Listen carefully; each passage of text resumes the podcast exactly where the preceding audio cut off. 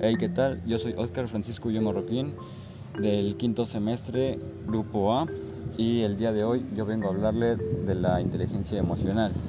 La inteligencia emocional se define como aquellas personas que están conscientes de sus emociones, pero además desarrollan ah, habilidades como la empatía, el autocontrol y y pues el manejo de sus emociones. Como tal, no es reprimir las emociones, sino ser conscientes de ellas y saber trabajar y pues saber qué hacer al instante.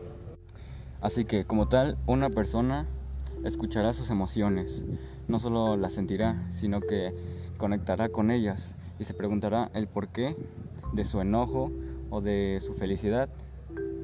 Por lo que la mayoría del tiempo sus emociones también se harán mucho más grandes, pero sabrá manejarlas.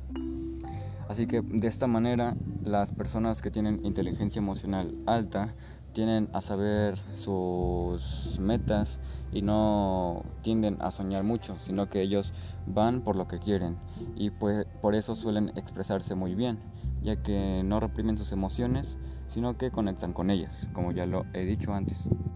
Pero pues algo muy importante en la inteligencia emocional es el autocontrol que tiene uno mismo cuando es muy sentimental.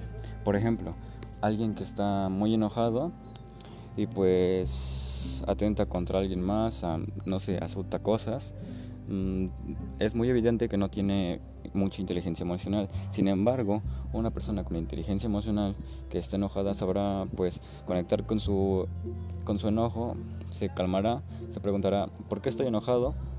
¿Cómo puedo bajar este enojo? ¿O cómo puedo dirigir este sentimiento hacia otra cosa?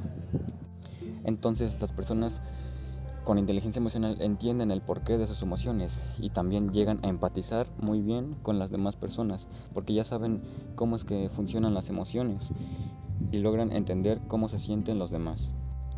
Ahora, ¿qué emoción me benefician más a mí como persona? Por supuesto que em, el optimismo es muy importante en el día a día. Hay que levantarnos con agradecimiento pues a la vida, a, despertar un día más. Hay que levantarnos con la mente en alto todos los días y esperar lo mejor en vez de esperar lo peor. Pero por ende de esto tengo que trabajar mejor mi ansiedad, que es igual una parte importante en nuestra mente, que muchas veces o la mayoría del tiempo estamos luchando contra esta, contra la ansiedad, contra la depresión, contra la tristeza. Entonces tenemos que trabajar esto para después poder trabajar la felicidad y la autoestima. No hay que reprimir nuestra tristeza, hay que entenderla y hay que pues tenerla con nosotros y superarla. Eso fue todo acerca de la inteligencia emocional.